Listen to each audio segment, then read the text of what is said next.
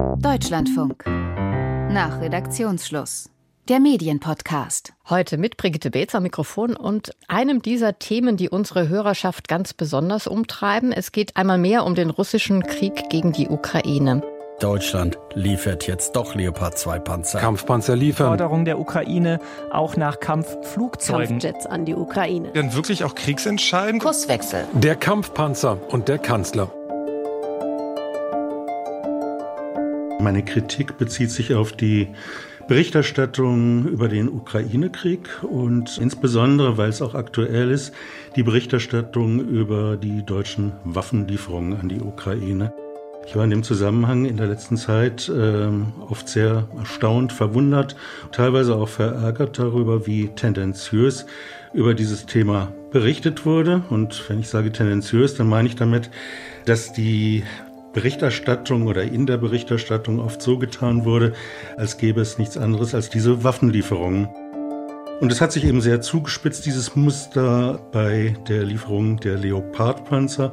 Und leider müssen wir ja befürchten, und deswegen ist ja auch so ein wichtiges Thema für mich, dass das jetzt weitergeht. Es wird ja schon äh, diskutiert über Kampfjets. Ich will nur zur Transparenz noch sagen, wir nehmen am 3. Februar auf und bilden deswegen auch den politischen Stand der Diskussion jetzt an diesem Zeitpunkt ab. Aber ähm, mögen Sie sich vorstellen, wer Sie sind und warum Sie uns geschrieben haben? Ja, das kann ich gerne machen. Mein Name ist Dieter Reg, ich komme aus Frankfurt und äh, ja, nach meinem Eindruck haben Medien in diesem Zusammenhang, auch die öffentlich-rechtlichen Medien, auch der Deutschlandfunk, die Bundesregierung und besonders Bundeskanzler Scholz bei der Leopard-Diskussion geradezu vor sich hergetrieben, so als gäbe es keine Alternative dazu.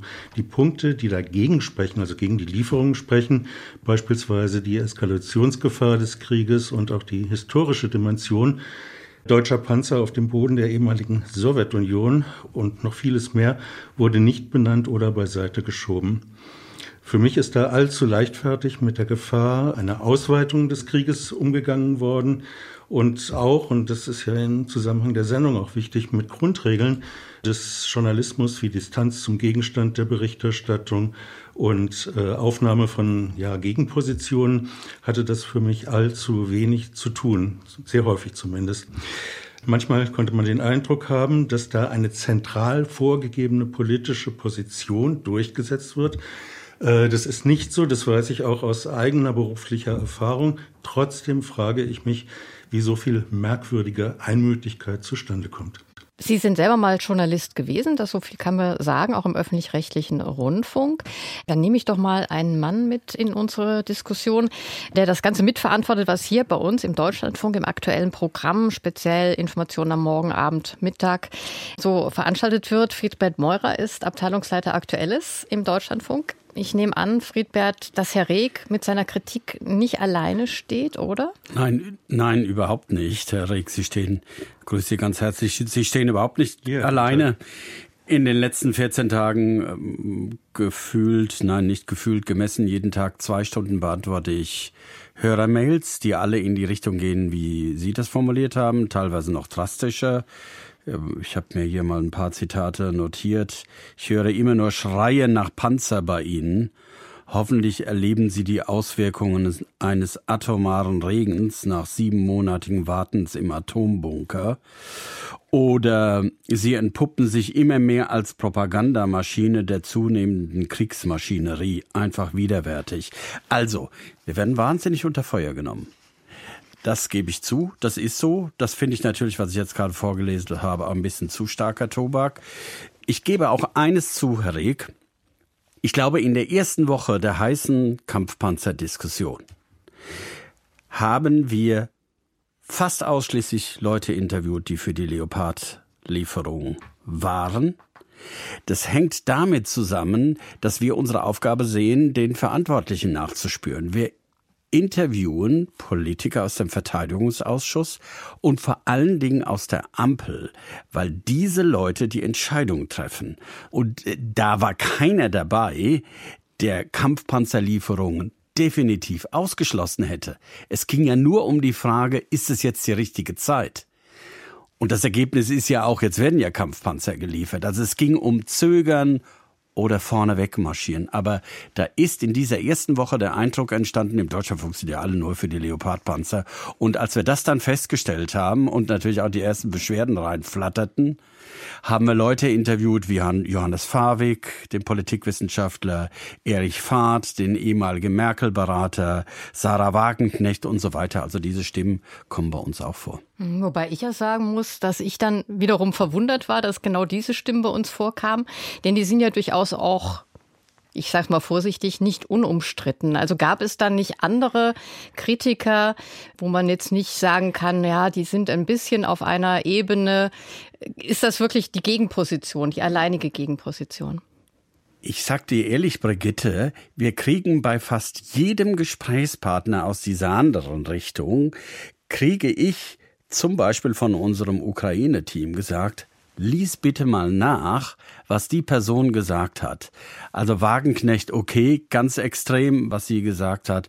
Aber Erich Fahrt beispielsweise hat gesagt, bis Februar 2022 war das in der Ukraine ein reiner Bürgerkrieg. Da gehen die Leute, die von Ukraine eine Ahnung haben, an die Decke und sagen Fake News.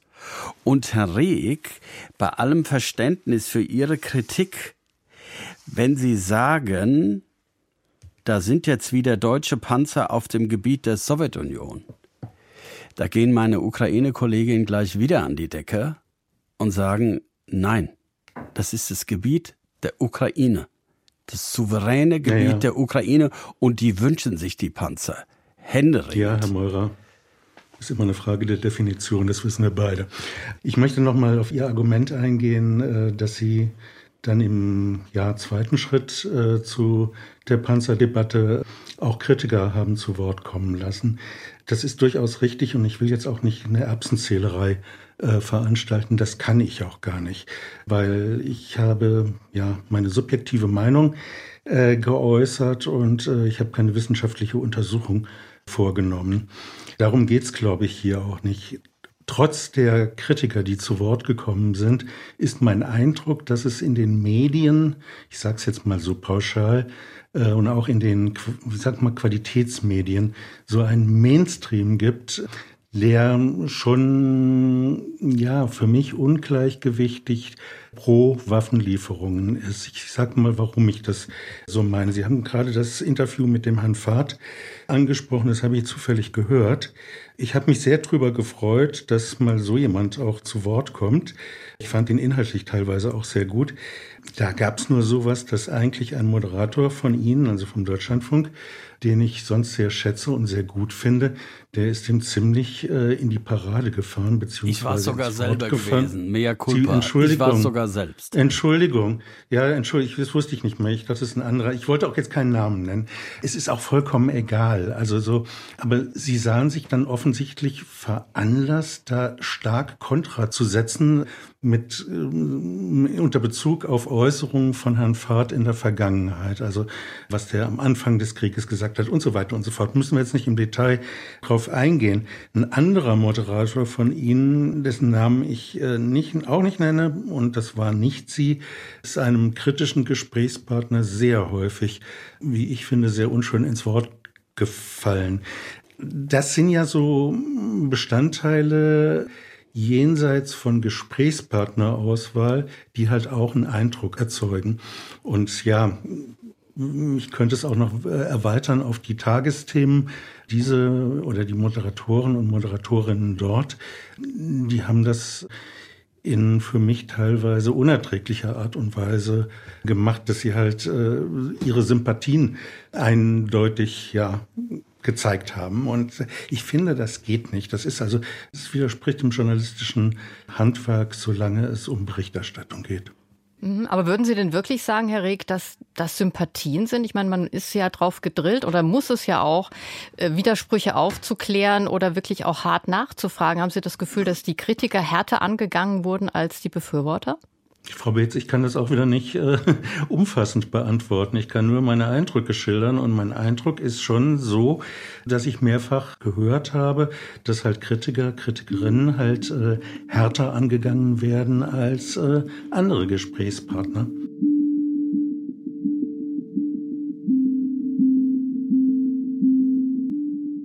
so ein Eindruck entsteht ja durch viele Facetten. Also das ist einmal die Auswahl der Gesprächspartner, aber dann natürlich auch die Art und Weise, wie Moderationen, Zwischentexte formuliert werden. Der Gesichtsausdruck spielt im Fernsehen eine große Rolle. Also das ist so ein Gesamtbündel, ne, das einen Eindruck mhm. entstehen lässt. Und bei den Kommentaren ist es natürlich so, die sollen halt Meinungen transportieren, dafür sind sie ja da. Das ist auch alles okay. Nur auch da, wenn man äh, dann zu oft eine Richtung hört, dann wundert man sich schon ein bisschen. Ich frage mal schnell Friedbert Meurer, genau. Du bist ja auch angesprochen worden. Hast du Herrn Fahrt härter rangenommen als andere Gesprächspartner, von deinem Ermessen her, von deinem Gefühl her? Ja, habe ich. Der Eindruck ist korrekt, Herr Reg. Habe ich auch ein paar Hörermails in dieser Richtung bekommen. Es war aber auch angezeigt. Ich habe mich sogar noch gebremst, weil nämlich von den vielen Zitaten, die ich von Herrn Fahrt vorliegen hatte, dieses Bürgerkriegszitat, das sei alles nur ein Bürgerkrieg gewesen, habe ich gar nicht rausgeholt, sondern ich habe nur eine Sache rausgeholt, dass er in der Tat als ehemaliger Brigadegeneral alle, also ich, ich kann es nicht genau überprüfen, aber es wird so geschildert und es gibt viele Zitate, dass er vom 24. Februar an, äh, an allen Wegstellen mit seinen militärischen Aussagen falsch lag. Und mhm. das muss sich dann natürlich ihm unter die Nase reiben, wenn er sich dahingehend dann äußert, welche militärischen Auswirkungen hat jetzt die Entsendung von Leopard. Also wenn, wenn, wenn er zehnmal militärisch falsch lag, dann halte ich ihm das entgegen.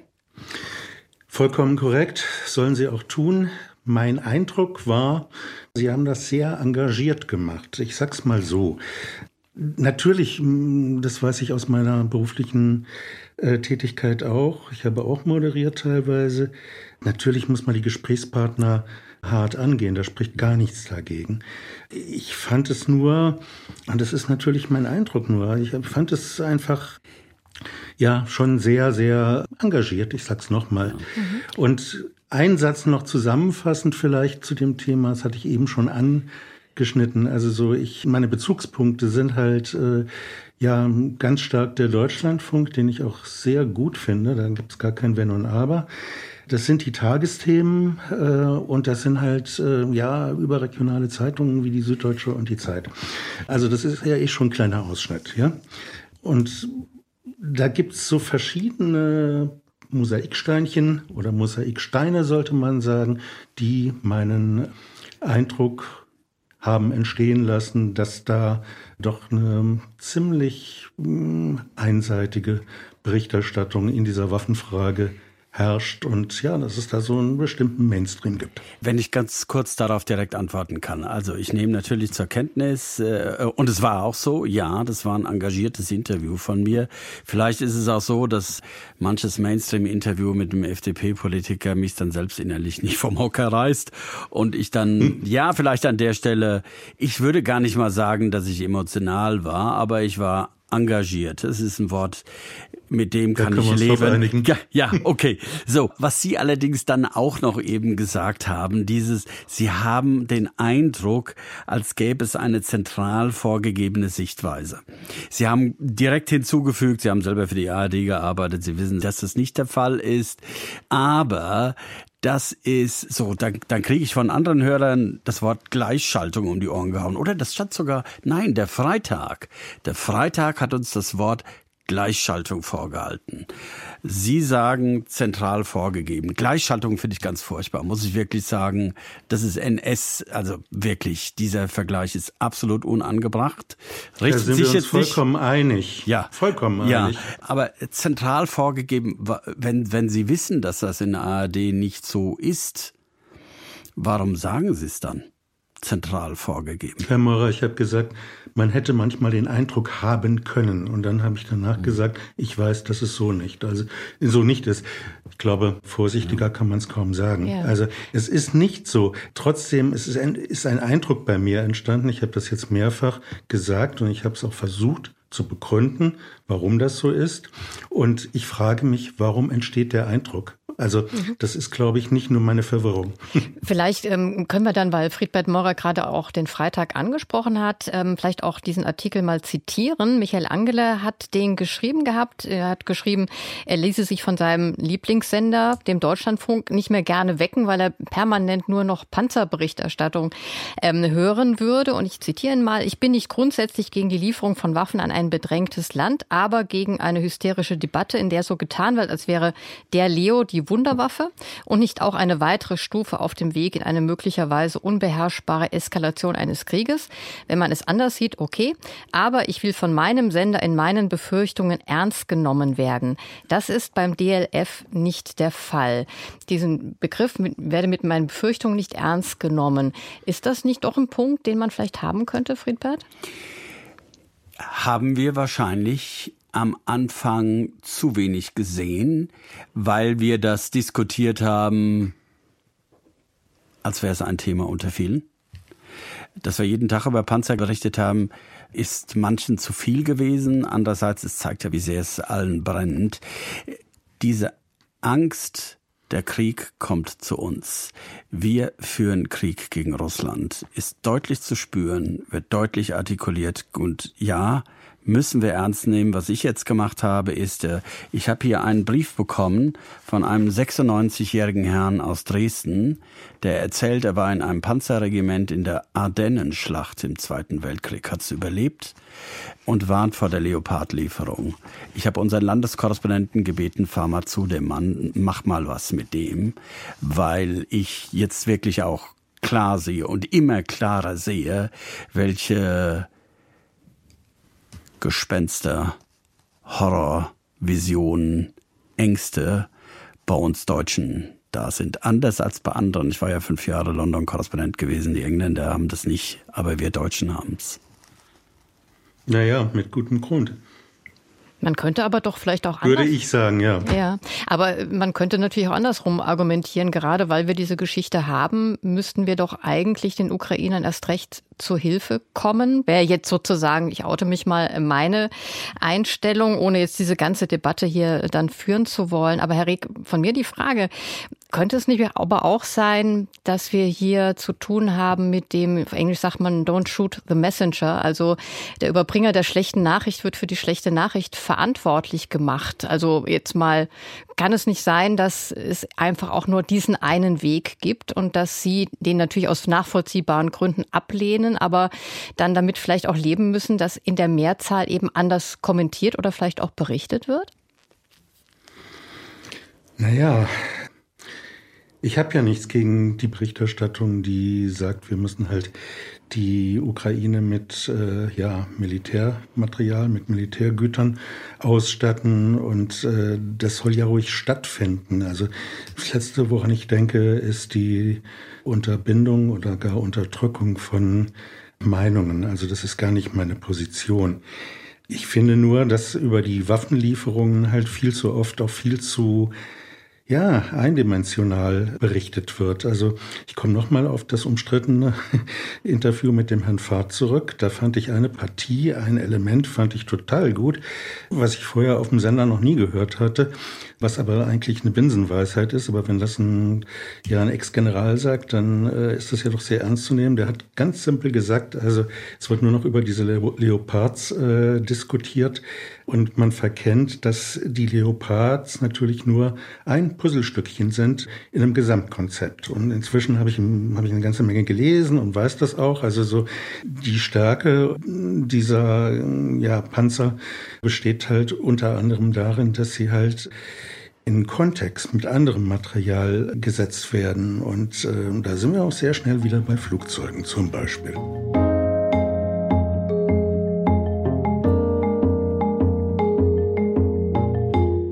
kann das verstehen, Rieck, dass Sie sagen, warum redet ihr nicht mehr über Verhandlungen? Warum redet ihr nicht mehr, welche Spielräume könnte es geben? Wen könnte man einschalten? Die Chinesen, die UNO und so weiter. Ich kann es verstehen. Ich sage aber mal als Journalist, der versucht zu zeigen, was spielt sich in den Machtetagen ab.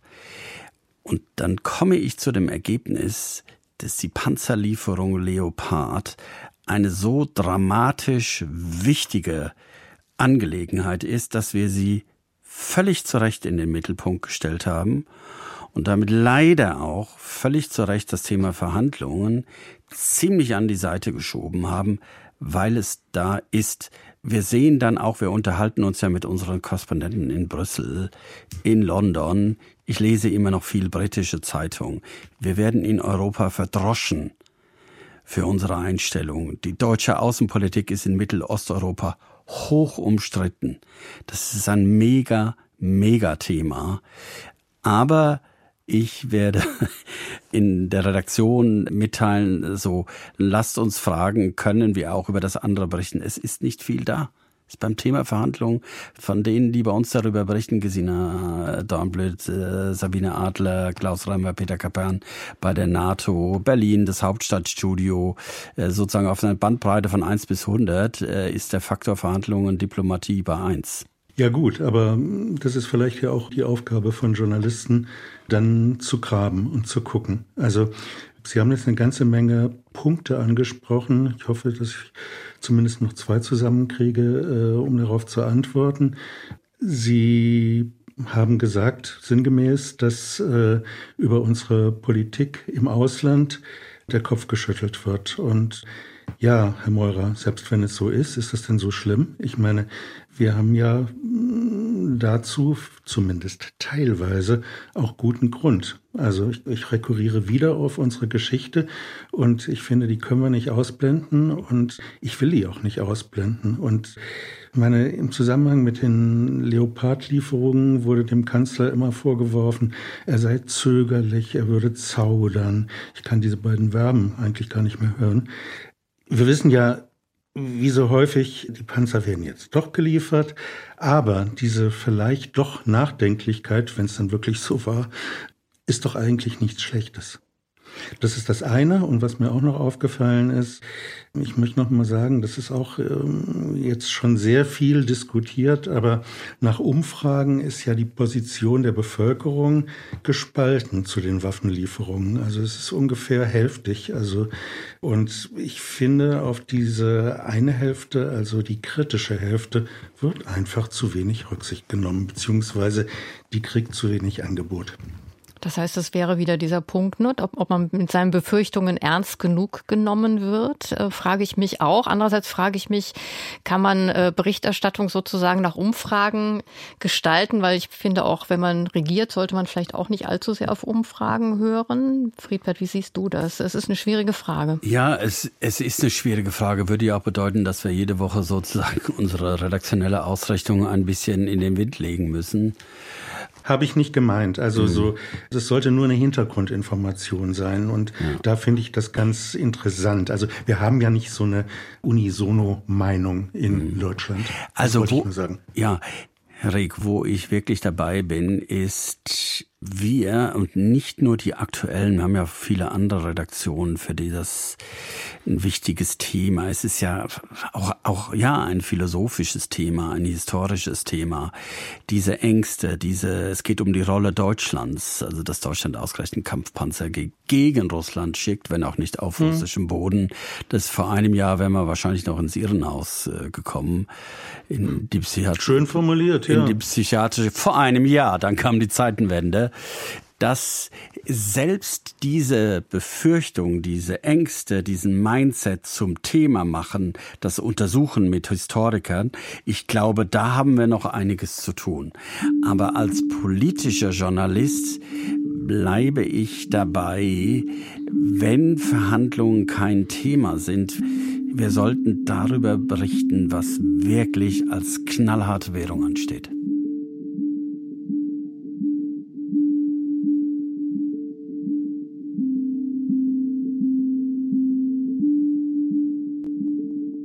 Was würden Sie sich denn wünschen, Herr Reg, wenn Sie sich die Berichterstattung anders denken? Was wären in Ihre Vorschläge, was wir machen sollten? Naja, ich denke, es sollten öfter zum Beispiel äh, Interviewpartner zu Wort kommen, die eine kritische Position haben. Herr Meurer hat jetzt gesagt, zum Beispiel auch ja die Historie viel mehr beleuchten, ist so ein Punkt. Aber es gibt ja eine ganze Menge äh, andere Sachen noch, die wichtig sind. Also einfach jetzt mal assoziativ, also in der Debatte um die Leopardpanzer, da gab es immer die schöne Formulierung, der Druck auf Olaf Scholz wächst. Ja, der Druck wächst. Das mag alles richtig sein, aber ich würde dann auch gerne mal wissen, äh, wer da Druck macht. Und das ein bisschen tiefer gehend. Also ich könnte mir vorstellen, dass die USA sehr starken Druck machen, trotz beiden ist jetzt einfach mal eine These, die ich in den Raum stelle. Müssen wir jetzt auch nicht drüber reden. Das ist ja nicht Thema der Sendung. Aber auf so Sachen müsste man stärker eingehen. Unnatürlich, äh, ich meine, warum diskutiert bzw. berichtet man erst über mögliche Friedensverhandlungen oder was da vielleicht möglich wäre, wenn Herr Scholz in Brasilien ist und der Präsident Lula da Silva einen Vorschlag macht. Da kann man jetzt auch von halten, was man will. Und ich bin bestimmt nicht jetzt äh, irgendwie ein Vertreter für Brasilien oder, aber wir wissen ja auch, dass weltweit, und da, Herr Meurer, auch wieder die politische Ebene, also weltweit sieht ja die politische Diskussion nicht unbedingt so unisono aus wie bei uns oder halt in den äh, meisten EU-Staaten oder besonders halt auch dann in Polen und in den baltischen Staaten als EU-Staaten, äh, sondern es gibt ja da ganz andere Positionen und so ein bisschen ist Scholz halt in den, in, bei der Brasilienreise damit konfrontiert worden. Er weiß das natürlich sowieso, aber da ist das öffentlich geworden. Südafrika zum Beispiel äh, hat eine ganz andere Position.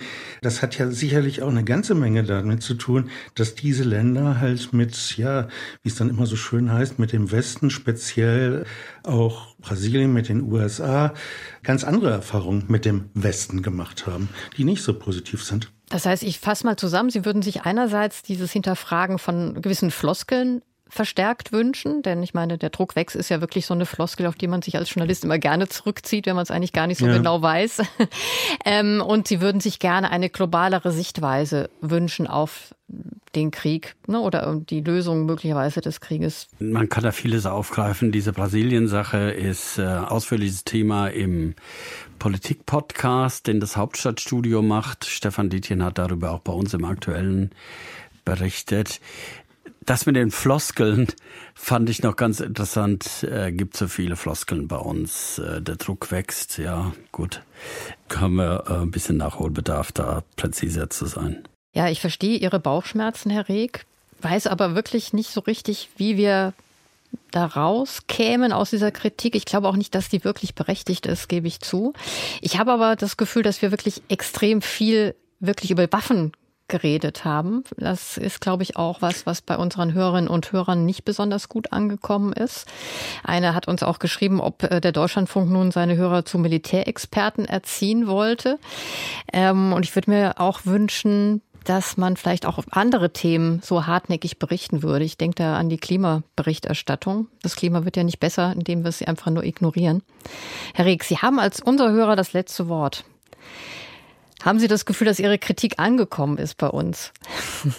Also ich finde es gut, dass wir darüber gesprochen haben und ich finde das gut, dass der Deutschlandfunk so eine Institution vorhält und ich weiß ja jetzt, wenn man ein Argument hat oder Argumente hat, dann äh, kann man da relativ leicht nach meiner Erfahrung offensichtlich dran teilnehmen, finde ich sehr positiv. Inhaltlich hm, bin ich nicht überzeugt worden durch dieses Gespräch. Äh, Bitte schön, Ihre Experten, Expertinnen, das sind sehr qualifizierte Kollegen. Ich will das gar nicht in Abrede stellen. Ich kann das nicht. Das wäre größenwahnsinnig. Die haben zum großen Teil aber schon ganz dezidierte Positionen.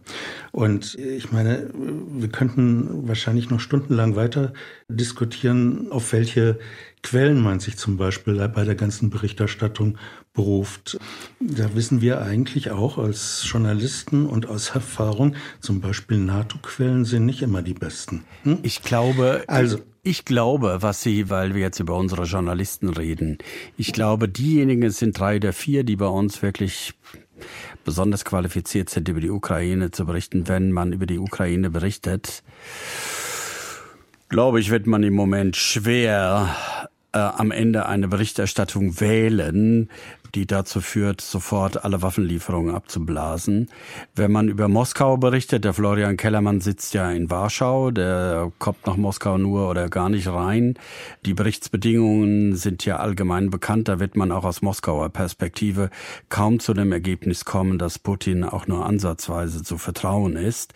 Das heißt, die Perspektive, die Sie vorgetragen haben, Herr Rieck, ich gebe zu, da ist bei mir ein bisschen eine Leerstelle vorhanden, wie die gefüllt werden soll. Sie wird nicht von den Experten gefüllt, die über die Ukraine und die über Russland berichten.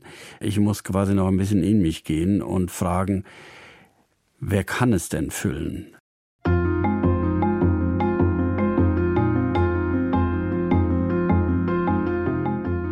Dass kein falscher Eindruck entsteht. Ich fand das ein gutes Gespräch. Ich habe auch viele gute Argumente gehört. Das ist alles fraglos. So ganz überzeugt bin ich noch nicht. Ich werde mir Gedanken weiter drüber machen. Und naja, das sind auch alles Prozesse. Also ich habe trotzdem die Hoffnung nicht aufgegeben, dass die Berichterstattung ich habe ja nicht nur den Deutschlandfunk im Blick, sondern ich habe auch andere öffentlich-rechtliche Medien im Blick. Ich habe äh, Zeitungen wie die SZ im Blick. Meine Kritik oder mein Empfinden, sagen wir es mal so, betrifft all diese Medien und äh, ich würde mir wünschen und kann mir vorstellen, dass sich auch was bewegt.